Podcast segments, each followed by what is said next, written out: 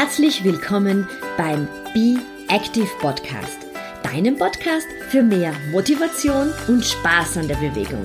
Mein Name ist Beatrice Drach und ich bin deine ganz persönliche Schweinehunddomböse. Und jetzt viel Spaß mit dieser Episode.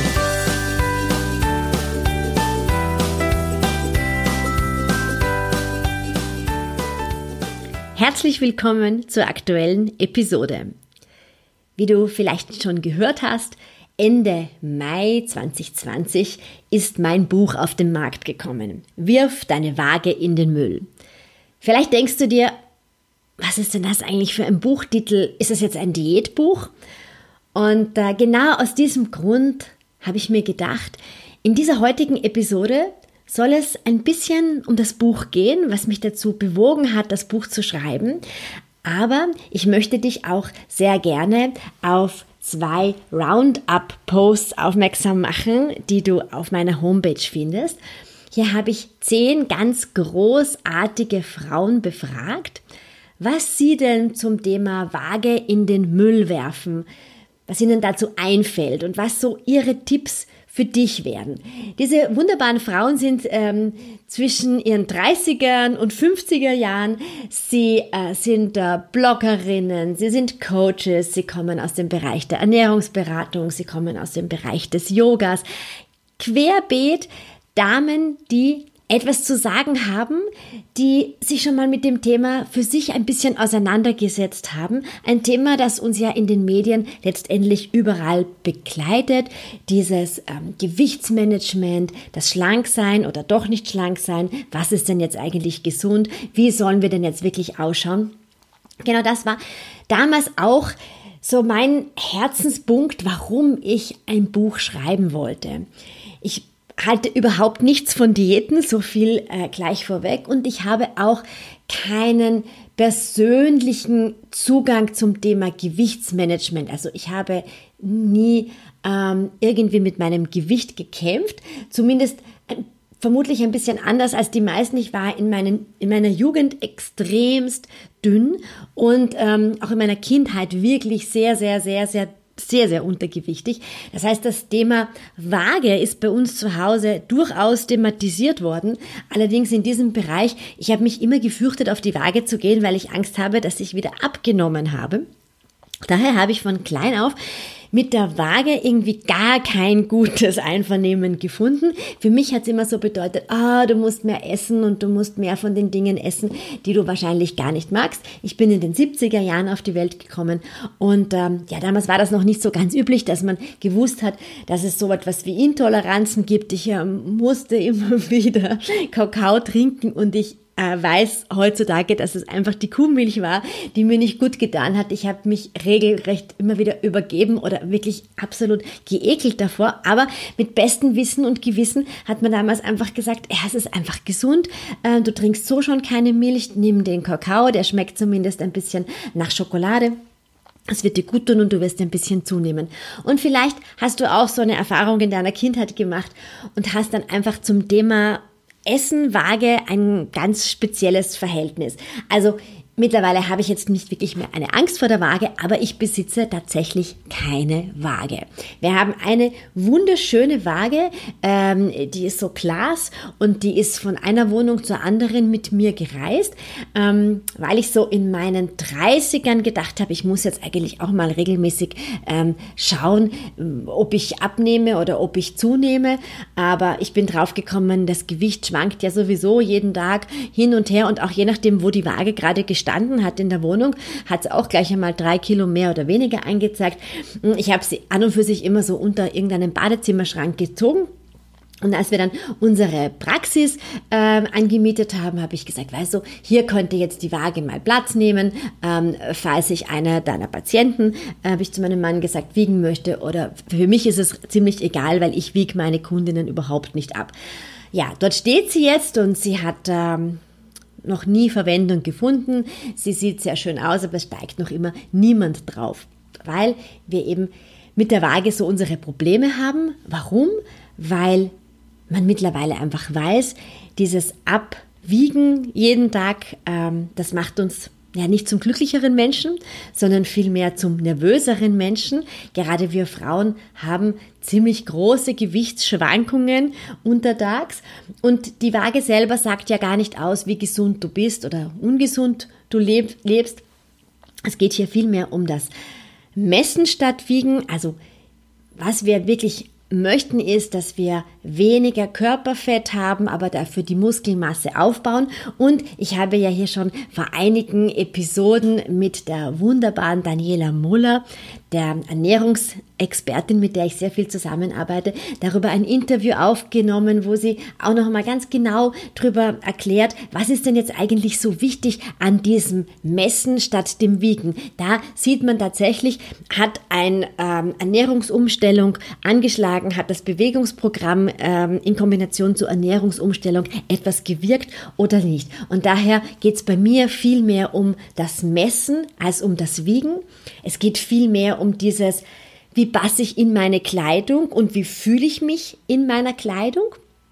Und das war letztendlich so ein bisschen ähm, der Aufhänger, warum ich mein Buch geschrieben habe. Denn der Großteil der Damen und auch Herren, die zu mir in die Beratungen kommen, haben immer irgendwie so im zweiten Satz schon erwähnt, dass sie ein Thema mit dem Gewicht haben, dass sie mit ihrem Körper unzufrieden sind, ähm, dass man hier etwas optimieren könnte.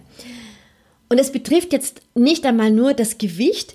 Spannenderweise sind es dann auch andere Körperteile, wo wir sehr unzufrieden sind. Eine Dame, ich mache ja sehr viele Fußberatungen, kam zu mir und hat gesagt, ich möchte meine Füße gar nicht herzeigen. Ich möchte gar nicht barfuß gehen, weil dann würde man auf meine Füße schauen. Und ich sagte ihr, aber es ist ganz wichtig, dass du barfuß gehst und dass du dich mit deinen Füßen auseinandersetzt. Denn nur so kannst du deine Fußgymnastik machen und nur so kannst du mit deinen Füßen wieder in Kontakt treten. Und ich habe dann für mich gemerkt, wir haben so bestimmte Vorstellungen, was perfekt ist. Und in dem Fall war der Fuß nicht perfekt ich kann das gut nachvollziehen. Ich versuche auch immer nur Füße, wenn ich Fotos meiner Füße mache, immer nur den einen Fuß herzuzeigen, der schöner ist als der andere, weil auf dem linken Fuß habe ich nämlich einen Hallux ähm, angezüchtet bei mir durch ähm, jahrelanges Tragen von High Heels und also einfach zu engen Schuhen und einer genetischen Vorbelastung. Aber ich bin auch ein bisschen sensibel, ähm, was das betrifft. Aber der größte Punkt ist wirklich dieses ich fühle mich nicht wohl in meinem Körper, ich entspreche einem bestimmten Ideal nicht. Und für mich steht bei der Bewegung der Spaß am Vordergrund. Also wenn du keinen Spaß dran findest, wenn wir nicht gemeinsam herauskitzeln, wow, was ist das, was dich glücklich machen kann im Bewegungsansatz, dann wirst du nie dich wirklich gerne bewegen. Dann ist es immer nur so ein Mittel zum Zweck, um abzunehmen, um ähm, für dich einem bestimmten Ideal äh, zu entsprechen. Und ich möchte ganz ehrlich, ehrlich mit dir sein. Natürlich ist Übergewicht nicht gut, Übergewicht ist ungesund und äh, wenn du übergewichtig bist, dann ist es wirklich sehr wichtig, dass du dir professionelle Hilfe ähm, suchst, um hier deine Ernährung umzustellen und wirklich in einen Normbereich zu kommen. Da ist es wirklich ratsam, sich von einem Arzt und von einer Diätologin beraten zu lassen und dann ergänzend ein Bewegungsprogramm zu machen. Warum? Weil Bewegung die Darmperistaltik anregt und so die Schadstoffe auch wieder schneller aus dem Körper ausgeschieden werden. Und weil die Bewegung auch so eine Form der Psychohygiene äh, sind. Es ist ein bisschen, Bewegung ist ein bisschen etwas wie Psychotherapie. Du kannst raus in die Natur gehen oder du machst in einer, mit einer Gruppe gemeinsam Sport. Ganz gleich, ob du jetzt Yoga machst, ob du Group Fitnessstunden im Fitnessstudio machst, ob du gemeinsam mit Freunden walken gehst, laufen gehst, eine Fahrradtour machst. Du fühlst dich nach dem Sport einfach anders und du kannst nach dem Sport mit dir und deinem Körper einfach wieder ein bisschen mehr ähm, in Verbindung treten. Und das war eben der Punkt für mich zu sagen, ich möchte all das, was ich über so viele Jahre meinen Kunden mitgebe, das möchte ich gerne in Buchform in unterschiedlichen Kapiteln einmal für dich zusammenfassen, meine Bewegungswohlfühltipps. Und alles, was da drinnen steht, das ist alles real, das ist alles echt. Also all diese Personen, über die ich schreibe, das sind tatsächlich alles Kunden und Kundinnen von mir.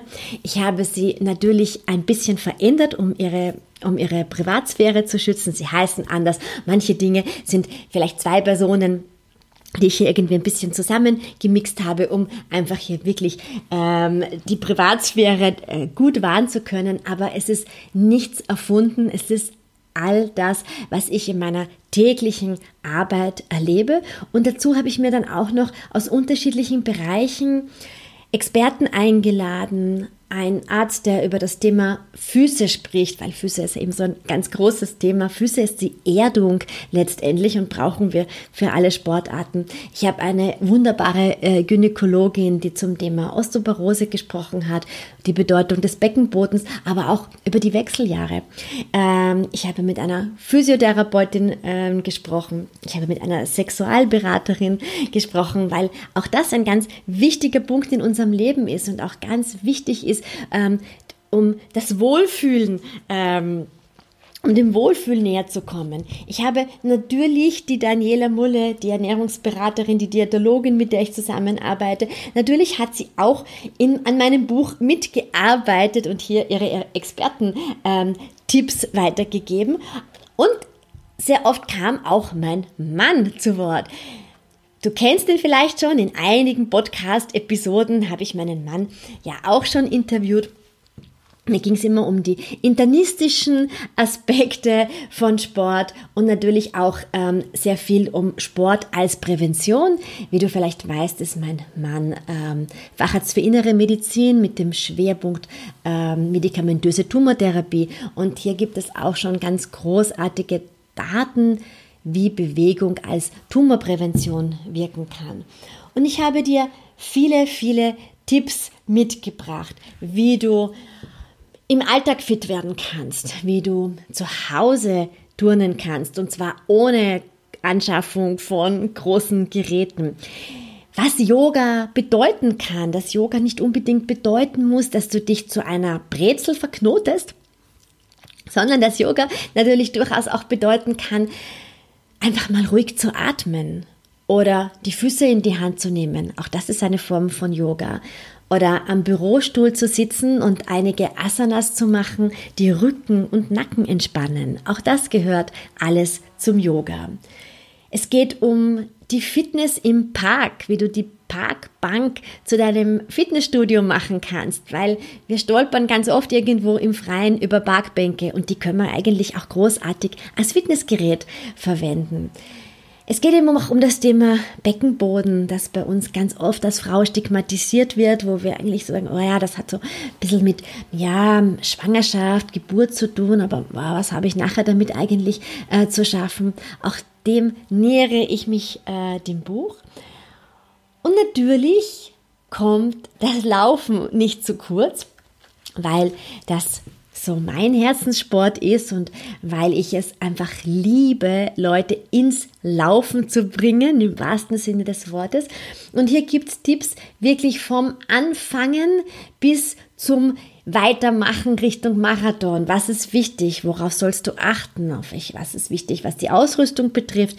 Wie kannst du dein Training aufbauen, wenn du gerade damit gestartet hast, wenn du so das erste Mal für dich denkst, oh ja, Laufen wäre ja eigentlich etwas für mich.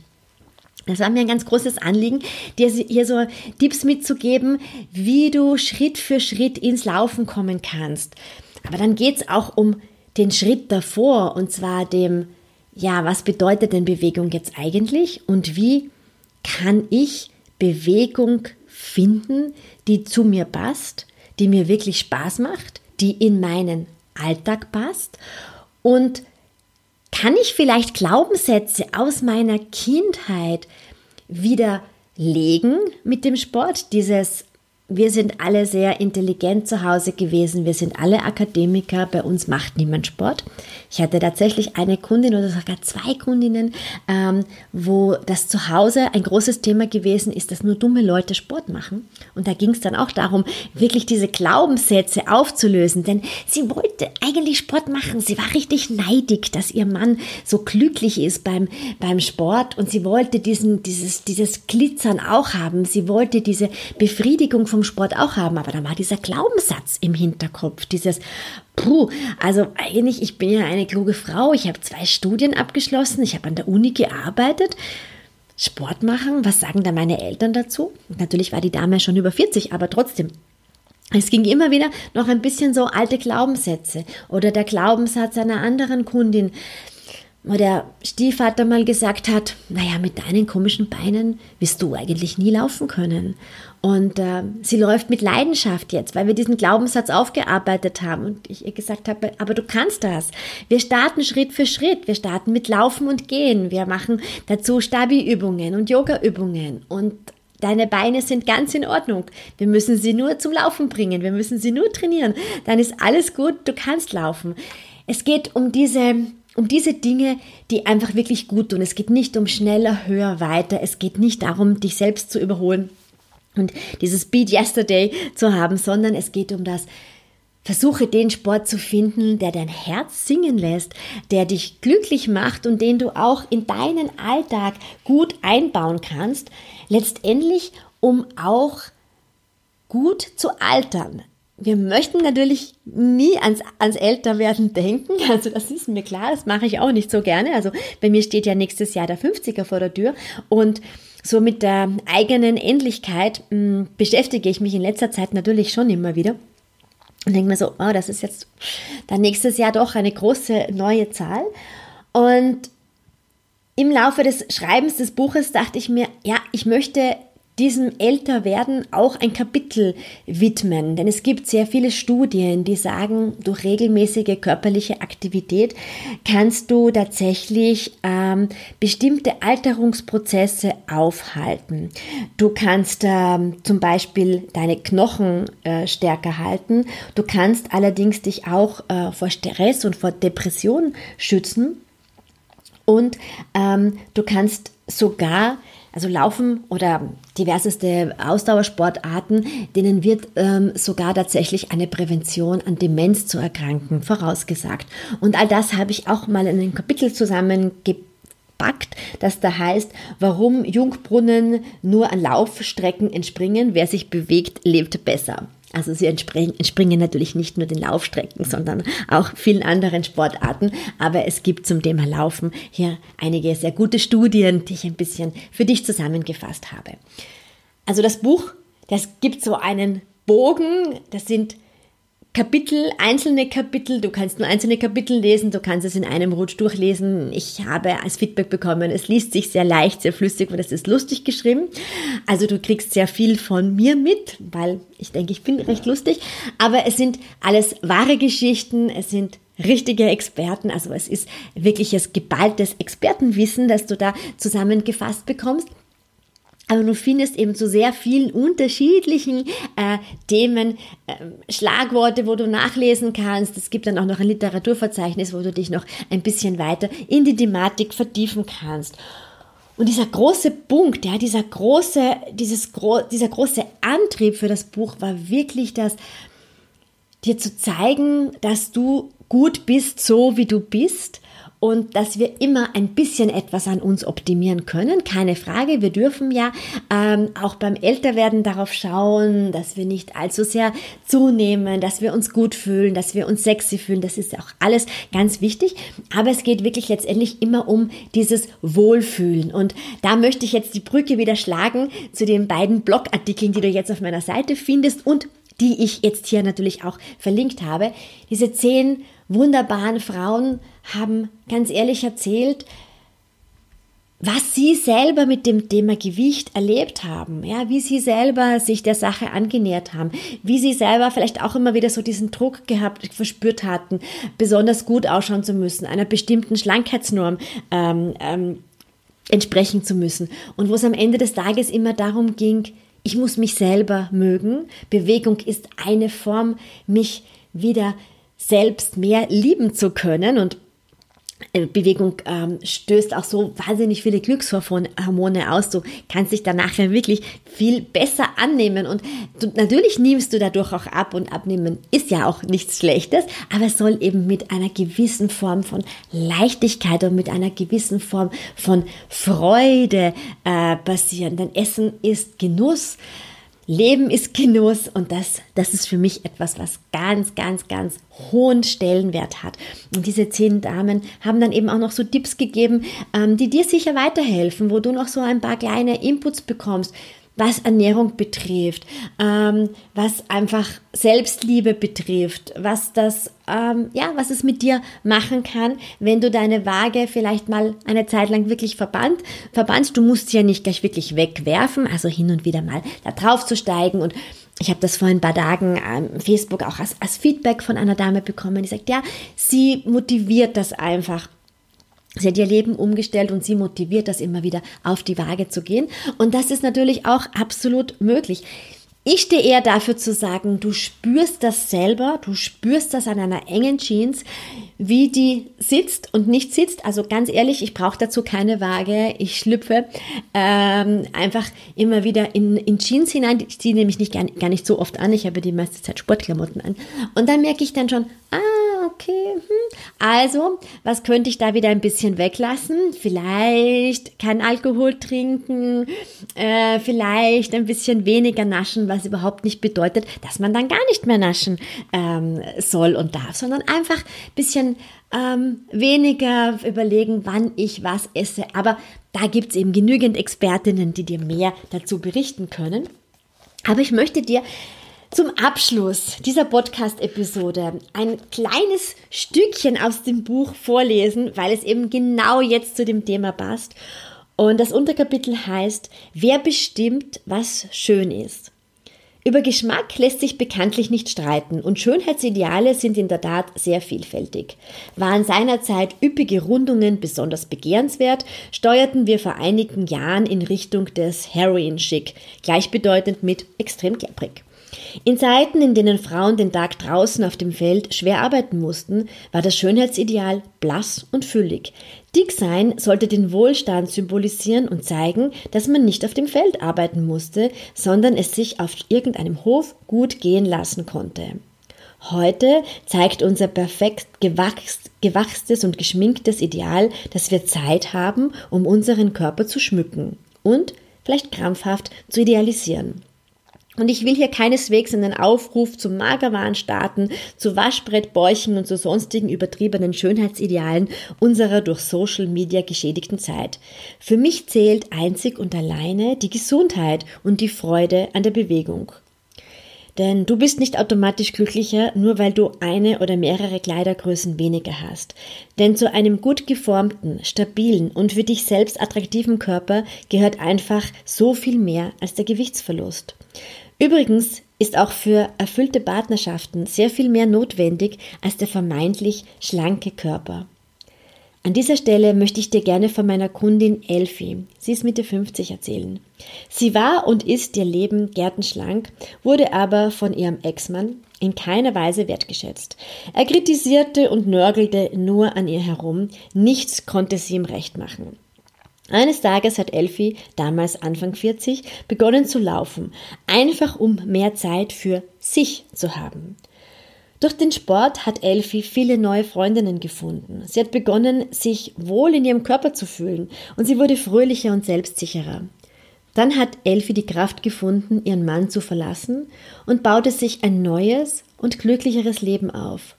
Erst vor kurzem hat sie wieder erzählt, das Laufen hat mir die Augen geöffnet und mein ganzes Leben positiv verändert. Und ja, damit möchte ich die heutige Podcast-Episode schließen. Lade dich wie immer ganz herzlich ein, mir Feedback zu geben. Was hältst du davon? Wie gefällt dir der Podcast und wie gefällt dir diese aktuelle Episode? Und ich lade dich ganz herzlich ein, diese beiden äh, Blogbeiträge zu lesen. Teil 1 und Teil 2 von den wunderbaren Expertinnen, ähm, die so Tipps mitgegeben haben für dich. Und ich habe von den einzelnen Damen auch die Webseiten und die Links zum Social Media Profil verlinkt, so dass du dich hier durchaus ein bisschen durchstöbern kannst. Und äh, ich bin mir ganz sicher, die eine oder andere wird dich auch sehr ansprechen. Alles Liebe für dich.